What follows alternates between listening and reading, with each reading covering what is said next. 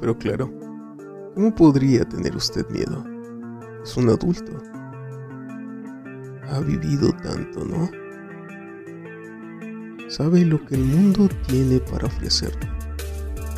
Pero déjeme contarle una historia que quizá ha pasado por alto.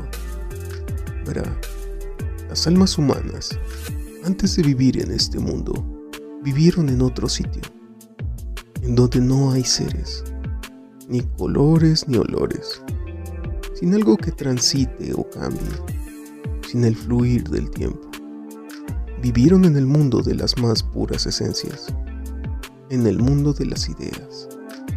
Ahí, en perpetua contemplación de la belleza, conociendo la verdad sin esfuerzo alguno, porque es tan simple e intuitivamente está frente a ellas, sin nacer ni morir, en la pura e inmensa eternidad. Pero sabe, toda alma tiene una deuda que de vez en cuando debe pagar en un cuerpo, otorgándole así una nueva experiencia.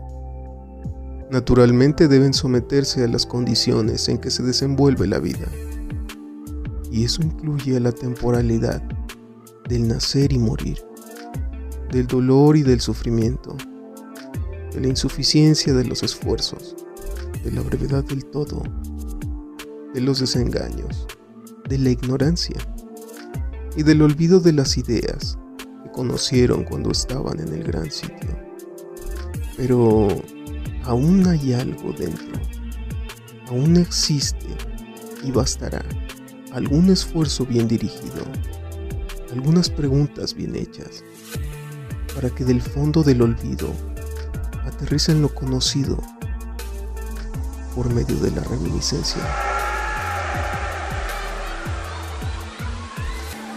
Así que claro, puede fingir aún que no tiene miedo, que todo está en orden. Quién sabe, igual y es así. O quizás simplemente aún no lo ha recordado.